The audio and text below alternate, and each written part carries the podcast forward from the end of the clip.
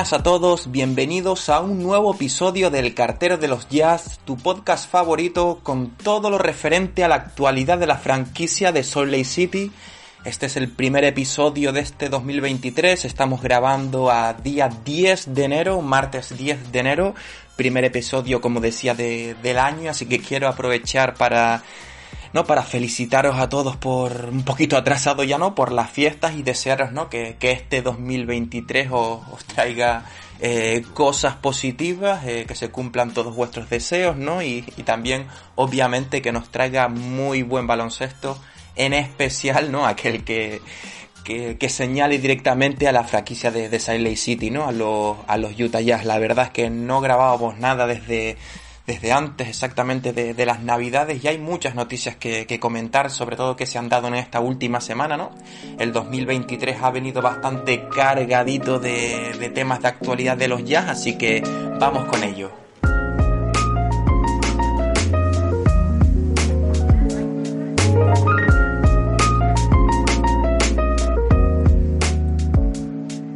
La semana pasada, como decía, ¿no? La NBA publicó el primer recuento de las votaciones para el All-Star, el cual devolvió, la cual devolvió a Lauri Markkanen como el séptimo jugador más votado entre los interiores del oeste, con casi 467.000 votos.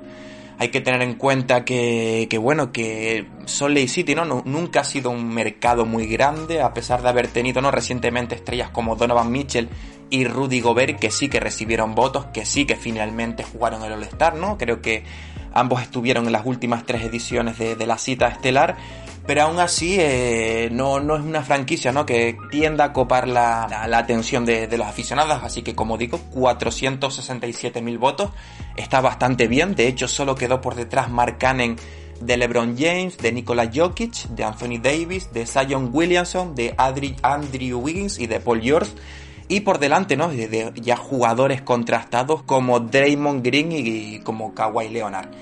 La diferencia, obviamente, ¿no? Entre, como decía, Mark Cannon y Paul George, el sexto clasificado es de casi cuatri, de casi, perdón, 500.000 votos, por lo que parece muy complicado que, que Mark Cannon ascienda más puestos en la, en la clasificación, no, pero hay que tenerlo en cuenta, ¿no? Eh, como posible reserva eh, para el All-Star, hay que tener en cuenta, hay que recordar que el All-Star se celebra en, en Salt Lake City, por lo que yo creo que, que unido obviamente al buen rendimiento que ha tenido, yo creo que eso tirará un poquito, ¿no? De la liga, de los jugadores, de los entrenadores, para que Marcanen eh, esté All-Star, obviamente, ¿no? Como decía, por, por mérito, eh, echando un vistazo rápido a la, a la estadística.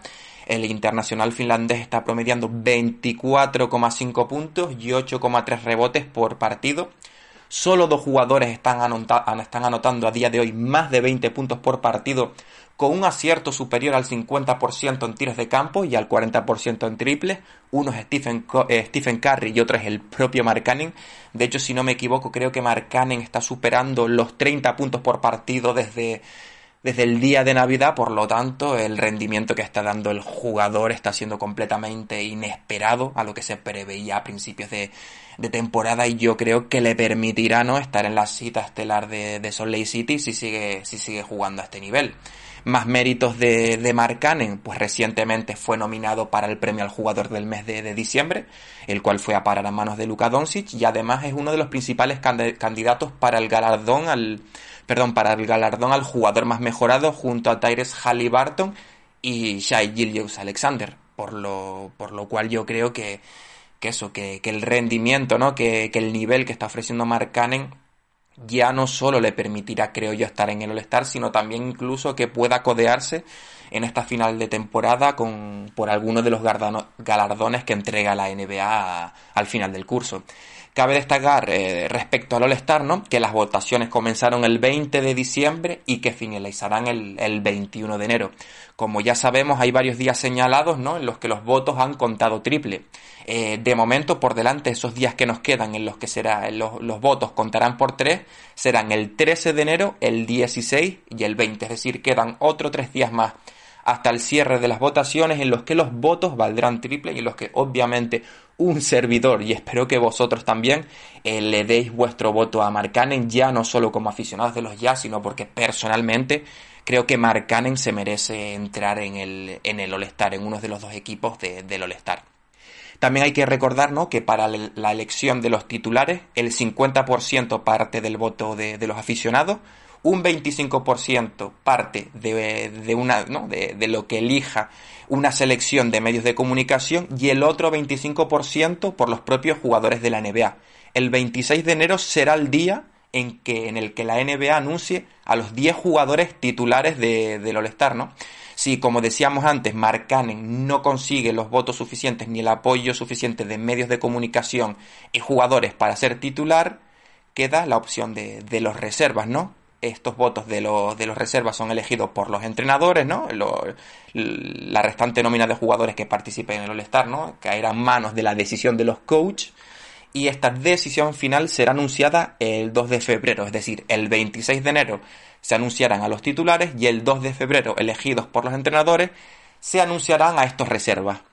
Así que si no hay sorpresas de, última hora negativas, que espero que no, porque Marcanen ya no solo que esté jugando un gran nivel, ¿no? Que, sino que, que, ha emergido como el jugador, por lo menos de momento, franquicia de, de los ya, y eso, Mark apunta a tomar el testigo de Rudy Gobert y Donovan Mitchell, los últimos jugadores de los Jazz en ser al estar en las ediciones de 2020, 2021 y 2022. Y para rematar esta primera noticia, eh, señalar, ¿no? puntualizar, recordar que el All-Star Weekend se celebrará el fin de semana del 19 de febrero en el Vivint Arena de Salt Lake City con una capacidad para 18.300 personas y esperemos que allí esté Lauri Markkanen la segunda gran noticia que, nos ha dejado estos últimos dos días, no, perdón, estas últimas semanas, ha sido el rechazo de la oferta de extensión de contrato por parte de, de Jordan Clarkson.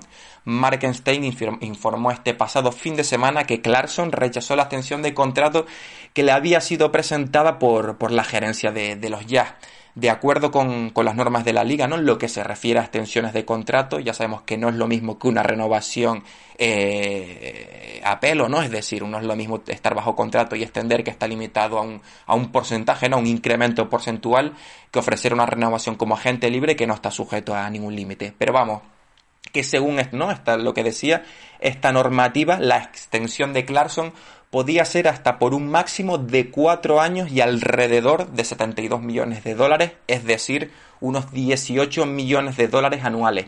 Desde The Monty Show señalan que Clarkson estaría buscando alrededor de los 22 millones por, por año, ¿no? Unos 4 millones más por temporada aproximadamente. De esta forma, si se confirma esto, ¿no? Si estas cifras son ciertas y no se cierra finalmente una extensión del contrato antes de, no sé si es del 30 de junio, creo que se puede firmar la extensión, los Jazz tendrían que esperar hasta la agencia libre para, para ofrecerle a Jordan Clarkson esta cantidad, ¿no? La que decíamos de 22 millones por año, en el caso de que estén dispuestas a ofrecérsela, ¿no? De que quieran jugar ya con este número de, cifras. Obviamente esto supone también un riesgo, ¿no? En el caso de que ahora no se cierre la extensión, el, el Garno, Clarkson, podría marcharse libre a otro equipo en el verano, lo cual dejaría a los ya sin Clarkson y sin ningún activo, ninguna ronda del draft, ningún otro tipo de jugador, nada, eh, a partir del 1 de julio. Eh, tomando precedentes, ¿no? Yo creo que hay que ser optimistas, ¿no? Hace dos semanas, cuando ya se filtró que tanto los Jazz como los Clarkson, eh, como Clarkson habían dado comienzo a las negociaciones, Chris Hain, el periodista de Bleacher Report, informó que tanto jugador como franquicia querían seguir adelante, ¿no? Querían seguir eh, manteniendo el vínculo. Yo esto me, me, da por pensar, ¿no? Que Clarkson y la franquicia quieren que sigan juntos. El jugador pide un poquito más de lo que la franquicia puede ofrecer eh, con base a lo que decía antes, ¿no? De las reglas de la NBA en cuanto a extensión. Y que si solo hablamos eso de 3, 4 millones más por temporada, yo quiero pensar que, que Clarkson renovará en verano. En caso de no ser así y de que la gerencia pueda estar 100% segura de que Clarkson no quiera renovar, de que haya pasado lo que sea, ¿no? Cosa que, no sepamos actualmente, que se pueda filtrar en un futuro, que Clarkson se haya echado atrás. Eso, creo que si la gerencia, por lo que sea, ahora ve que Clarkson eh, pueda no renovar en verano, yo creo que puede ser el momento idóneo, ¿no? Antes del, del 9 de febrero, que es cuando cierra el mercado de intentar sacar algo por, por Clarkson. Hay que tener cuenta, ¿no? Que él es, él es Spiring, ya que va a rechazar su opción de jugador para la próxima temporada y actualmente está firmando sus topes de carrera tanto en, en anotación con 20,4 puntos como en asistencias como un 4,5. Es decir, cierto es que quizás pueda perder un poco su valor, ¿no? Digamos, de vistas al, con vistas al mercado, si se sabe que no quiere renovar y que puede salir a la agencia libre, pero a su vez el buen nivel que está mostrando a día de hoy puede suponer un atractivo muy importante para alguna franquicia que quiera ¿no? Eh, reclutar a ese jugador que le pueda permitir dar el impulso necesario ¿no? para cumplir sus expectativas, que en todo caso me imagino que tanto lo que quiere Clarkson como lo que puedan estar buscando otros equipos, ¿no? Es un equipo contender, es decir, ese no sé, esos backs que en su momento se llegó a filtrar que podrían estar interesados, ¿no? Unos Sixer, unos Suns, no lo sé, pero esa franquicia eh, contender que necesita esa pieza que le dé un impulso de calidad definitivo en el, apartado ofensivo, yo creo que podría pujar fuerte por, por Clarkson antes de, del cierre de mercado. En el, otro en el otro lado de la balanza, pues yo creo que supondría un palo importante para, para los Jazz, ya no solo porque se pierda un líder en el vestuario, ¿no? Ese jugador que engancha tanto con los jóvenes como con la afición, sino que estamos hablando de que los Jazz eh, no podrían contar con el que ha sido hasta ahora el segundo máximo anotador del equipo, lo que seguramente incrementaría el número de derrotas de los Jazz hasta final de temporada. Y cabe destacar que a día de hoy, y por primera vez en toda la temporada, eh, la franquicia del Salt Lake City ha caído fuera de puestos del play-in, si no me equivoco, a día de hoy, a martes 10 de enero, son undécimos de, del oeste con un, con un balance de 20 victorias y 23 derrotas, por lo que perder a Clarkson, dar a salida a Clarkson antes del cierre de mercado de, de febrero, supondría, salvo que se reciba, se reciba cambio algo bastante bueno, ¿no? Bastante aprovechable. Eh, dar yo creo que por finiquitada ya la temporada, en lo que se refiere obviamente a, a luchar por ese torneo play-in, porque como, como he dicho hasta ahora, Clarkson ha sido una pieza muy importante en el buen rendimiento que, ha completado, que, ha mostrado el equipo en estos dos, dos primeros meses y medio de, la temporada. Y la tercera noticia, y con esto cerramos el apartado de, actualidad antes de, antes de, sumergirnos en las preguntas que nos, han, que nos habéis hecho, hecho llegar, está la, lo que ha comentado el periodista del Salt Tribune, eh, Andy Larsen, respecto al futuro, al futuro de, Rudy Gay, ¿no? Mucho se habló ya durante el verano que si Rudy Gay podía salir del equipo, ¿no? Ya en calidad de veterano, un jugador que ya apenas está contando para Will Hardy, aunque juegue sus 10-15 minutos por partido, ¿no? Pero que por edad, por timing, también por rendimiento, ya no encaja en el, en el futuro de, de la franquicia pues lo que ha dicho Andy Larsen básicamente es que el futuro de Rudy Gay se va a resolver antes del cierre del mercado de, febrero. Es decir, cuando llegue el 9, 10 de febrero de, este año, ¿no? Es decir, exactamente en un mes, Rudy Gay ya no será jugador de, los Utah Jazz.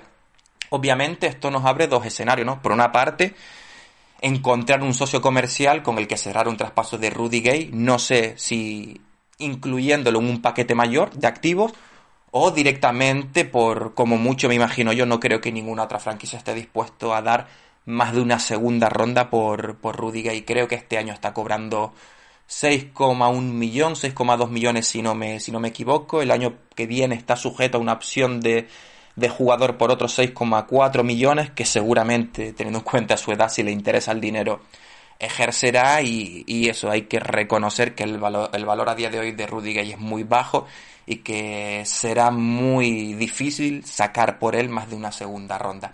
Pero si lo que quieren los Jazz es desprenderse de él antes de febrero, sí o sí, la otra opción es cerrar un buyout por él, rescindir su contrato y si no te he visto, no me acuerdo.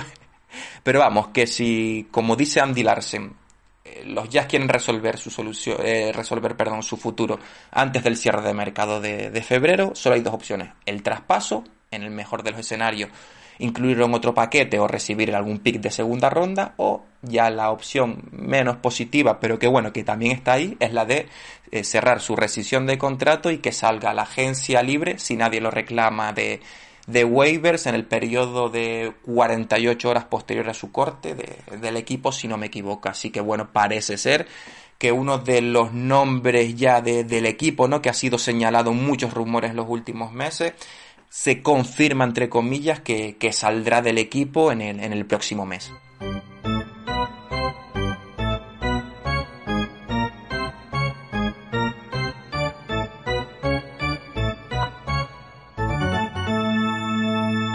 Así que bueno, damos paso a las preguntas. Comenzamos con la primera pregunta, la primera cuestión que nos la ha hecho trasladar Eduardo Aguilera y que ha sido muy claro y conciso. Y nos pregunta que qué tendrían que hacer los Jazz con Volmaro, con Fontecchio, con Akbayi, con Alexander Walker y Horton Tucker.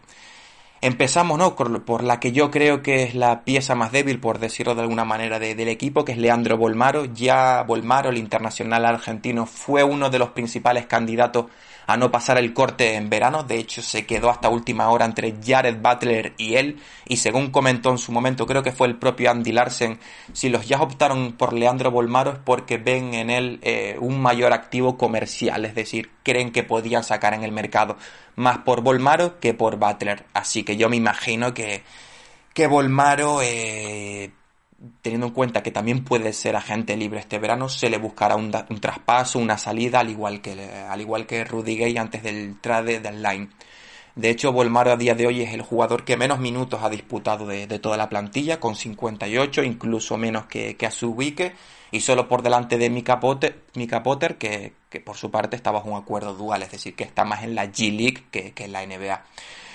Eh, por lo tanto, eso, yo creo que es un escenario muy similar al de al del Rudy Gay con la virtud de que al final eh, Leandro Bolmaro sigue siendo un jugador bastante joven por el que yo creo que tendría que ser mucho más fácil encontrar un acuerdo.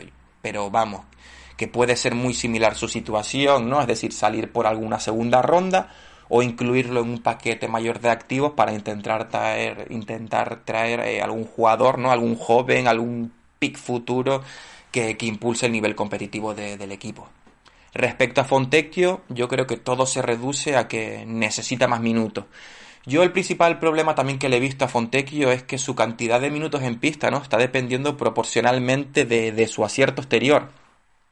Antes de esta, antes de esta racha de, partidos sin jugar, solo había anotado un triple en 10 intentos en, los anteriores 5 partidos, si no me equivoco. Eh, su acierto en triples de temporada es del 35,3%, que sin ser malo, yo creo que para un jugador como él que depende tanto a día de hoy de su, de su tiro exterior es, muy poco. Yo creo eso, ¿no? Que esta temporada su rendimiento dependerá de los posibles traspasos que se puedan dar antes del cierre de mercado y de cómo se desempeña en pista, sobre todo en, el acierto exterior y también lo que pueda sumar en defensa, que es muy, muy importante. Yo creo que Fontecchio seguirá este año y que si sale será como muy, muy pronto en, en verano. Obviamente no, no descarto nada. Él mismo dijo, ¿no? Eh, pidió que como deseo para 2023 el seguir en los Utah Jazz muchos años. De momento nos ha dejado un poquito frío, si se puede definir así, no ha jugado tanto como esperaba. Yo repito, insisto, creo que por su poco acierto exterior y también porque el equipo ha competido y que quizás Fontecchio no ha seguido un poquito en esa sinergia positiva, pero creo que su salida del equipo de momento no es inminente. Yo personalmente le daría más minutos con más calma ya en la segunda mitad de la temporada si se confirma la apuesta por los jóvenes. Digo la apuesta por los jóvenes, ¿no? Porque el primero que ya vemos que está empezando a afrontar más minutos, a disputar más minutos, Ochayas Valle, ¿no? Ya tras la derrota ante Sacramento. Will Hardy dijo que iba a empezar a tener más minutos y se ha cumplido en los últimos partidos en lo que se le ha visto ¿no? más, más implicado, ha tenido algún partido muy flojito en el tiro, otro en el que lo hizo muy bien, como aquel, si no me equivoco, ante Houston, en el que eh, anotó 19 puntos, pero eso es lo que vamos a esperar de, de Agbayi, ¿no? Eh, físico, atletismo, que es lo que le pidió Will Hardy, que asiente su tiro, que la verdad es que en dos, partidos anotó 11 y 19 puntos, yo creo que esa es la, línea a seguir, ¿no? Que aproveche sus tiros en, en, la esquina, que ataque, que encorte la pintura, que juegue en transición, que sume en defensa, por ahí va a venir eh, la evolución del jugador, el rendimiento y lo que pueda aportar. Yo creo que a lo mínimo que sume en defensa va a ser bastante habitual en la rotación porque los Jazz eh, han caído muchísimo en defensa desde las primeras semanas. Actualmente es la, es la cuarta peor defensa de, de la NBA Por lo tanto, a poco que Abbayi ponga su físico, su defensa, su intensidad, su energía a disposición del equipo, yo creo que disfrutará de, de bastantes minutos. Aparte es eso, ¿no? Es un joven, ya el equipo tiene que empezar a mirar también a cómo será la próxima temporada si los Rudy Gay y compañía, no sabemos qué pasará con Mike Conley, con Jordan Clarkson, pero yo creo que Abbaye en la segunda mitad de la temporada disfrutará de, muchos minutos. Además, cabe destacar, ¿no? Que fue la, pieza joven principal del traspaso por Donovan Mitchell y que no darle su, su, cantidad, su importante cantidad de minutos en, pista a partir de ahora sería un, un gran desperdicio. Ahora sí, yo creo que es la decisión más, más difícil, ¿no? También un poquito en sintonía con Alfonso Herencia, que también nos trasladó, ¿no? Una, una cuestión eh, similar a través de, Instagram, ¿no? Eh, Alfonso nos preguntó que por qué Talen Horton Tucker ha desaparecido de la rotación, ¿no? Un poquito en la línea también lo que nos dice Eduardo Aguilera de qué hacer con Alexander Walker y Horton Tucker.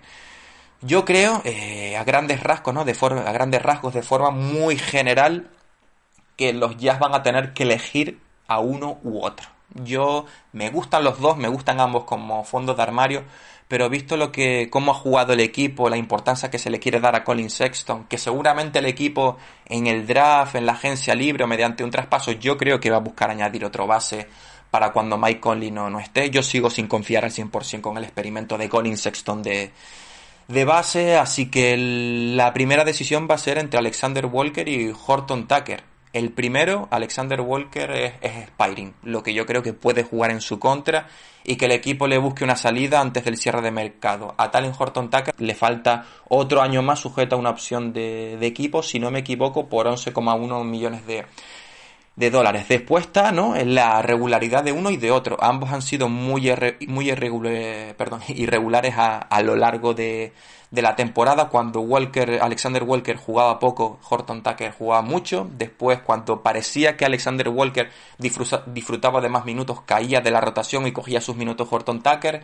La sensación es que todavía no está muy claro cuál de los dos puede tener cabida en el equipo en largo plazo en el caso de que quieran mantener a los dos. Yo creo que por lo menos uno llegará hasta el verano por, ¿no? por, lo que te puedan aportar y por la propia confección de, la plantilla. Alexander Walker para mí es un jugador, un defensor mucho, o sea, muy buen defensor, uno de los mejores defensores individuales del equipo y obviamente un muy mejor defensor que Horton Tucker. Los partidos en los que coincidieron la mayor cantidad de minutos de Alexander Walker, aparte de defensa, se vio acierto en el tiro Segunda dato importante de Alexander Walker. Se ha mostrado muy irregular en el tiro y cuando ha conseguido encadenar un par de buenos partidos en el tiro es cuando ha disfrutado de, más minutos. De más minutos. Otro hándicap es que no lo veo tan buen organizador y pierde muchos balones. Ahí, precisamente eso, en la organización y en la creación de juego, yo veo a, a, Horton Tucker un par de peldaños por encima. Para mí como base suplente, incluso me gusta más como me gusta más que Sexton en lo que se refiere a la distribución y la creación de juego, yo creo que Horton Tucker tiene más templanza, más serenidad y más visión de juego que Colin Sexton, siendo obviamente Colin Sexton mucho mejor jugador en general, más, más anotador, más vertical, más explosivo, también mejor, de, también mejor defensor. Por lo tanto, la disyuntiva es esa, lo que quiera eh, la vía por la que quiera optar el, equipo. Alexander Walker te va a dar un jugador, eh, un buen defensor, que se mueve bien por las pantallas y que si solidifica su tiro puede asentarse como un creador secundario. Para mí Alexander Walker nunca podrá ejercer como base. En el otro lado de la balanza está Horton Tucker, que yo creo que no es un titular, pero sí que puede asentarse como un buen base secundario, incluso eh, sumar en ataque junto a otro base, ¿no? También si mejora un poquito su forma física, yo creo que puede potenciar un poquito más su defensa. Pero yo a día de hoy, eh, para mí es una decisión muy difícil.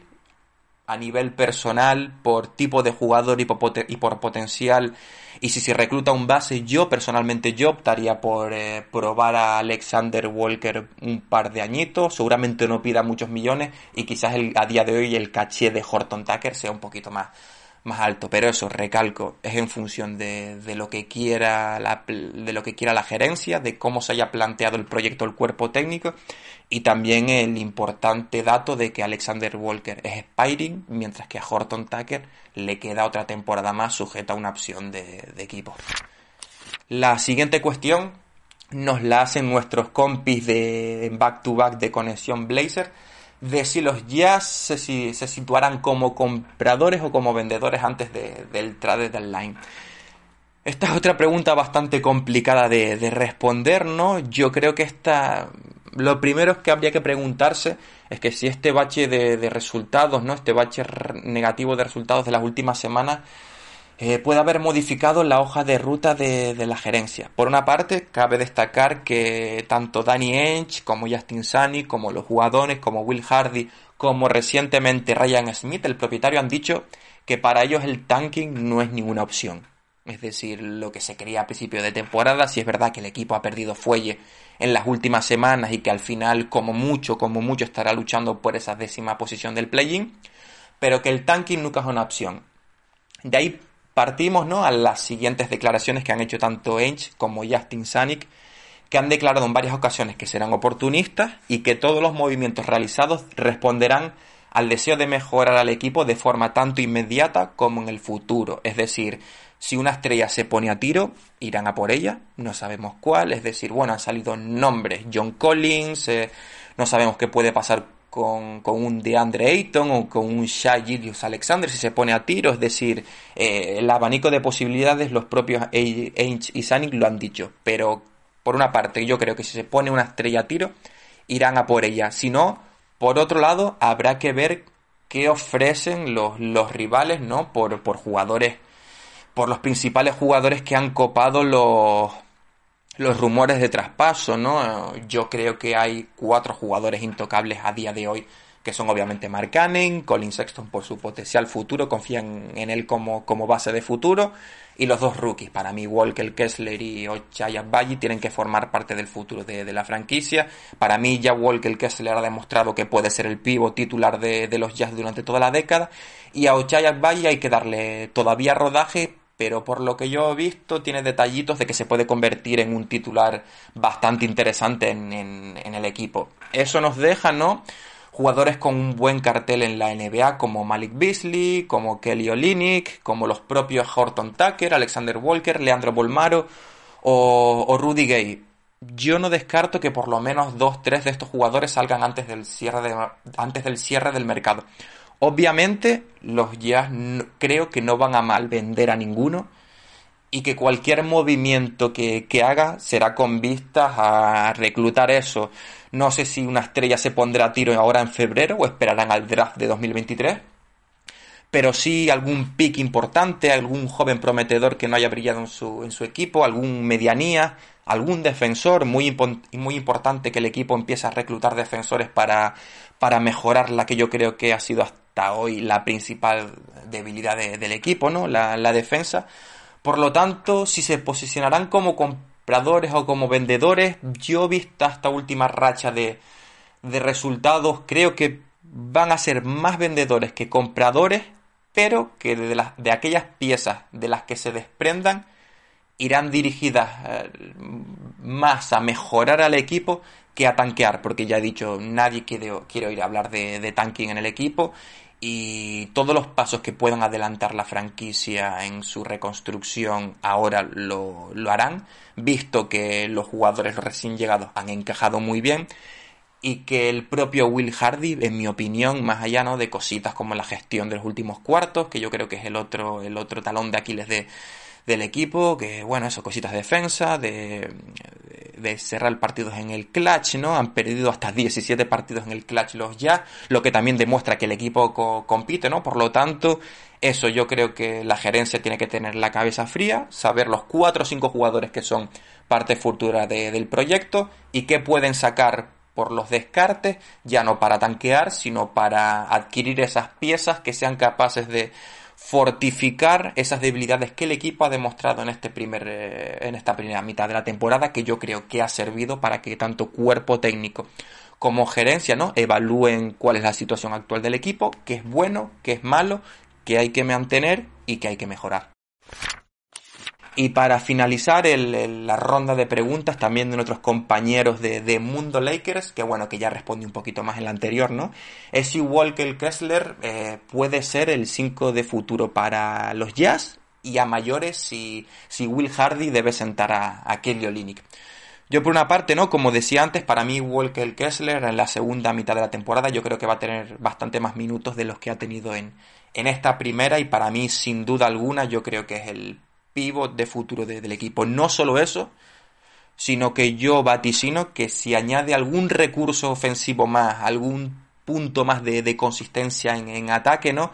Puede incluso llegar a superar lo que hizo Rudy, Rudy Gobert en, en los Jazz. De momento, lo que nos ha dado Walker Kessler es lo que ya se preveía de él, de su paso universitario, ¿no? Un Protect Rim de élite que yo creo que incluso ha superado las expectativas iniciales que se le tenía. Eh, ya se ha destapado como uno de los máximos taponadores de la NBA en menos de 20 minutos por partido. Creo que es top 5, top 6 de la NBA en este apartado. Promediando 1,9 tapones, pero como decía, menos de, 20 minutos por partido, que es un dato bastante significativo.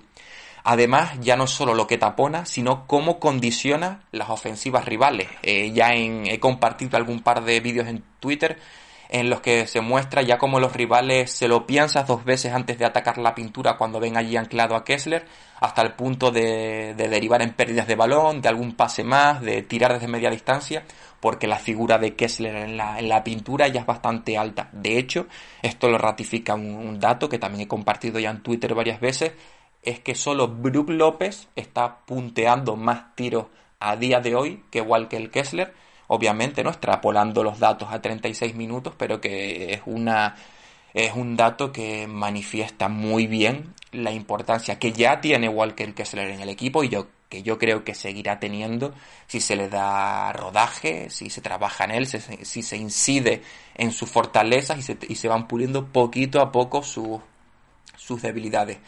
Respecto a Linick, eh, yo creo que ahora estamos viendo, ¿no? Al igual que decíamos de los Jazz, que empezó muy bien la temporada, incluso llegando a ser líderes de la conferencia oeste.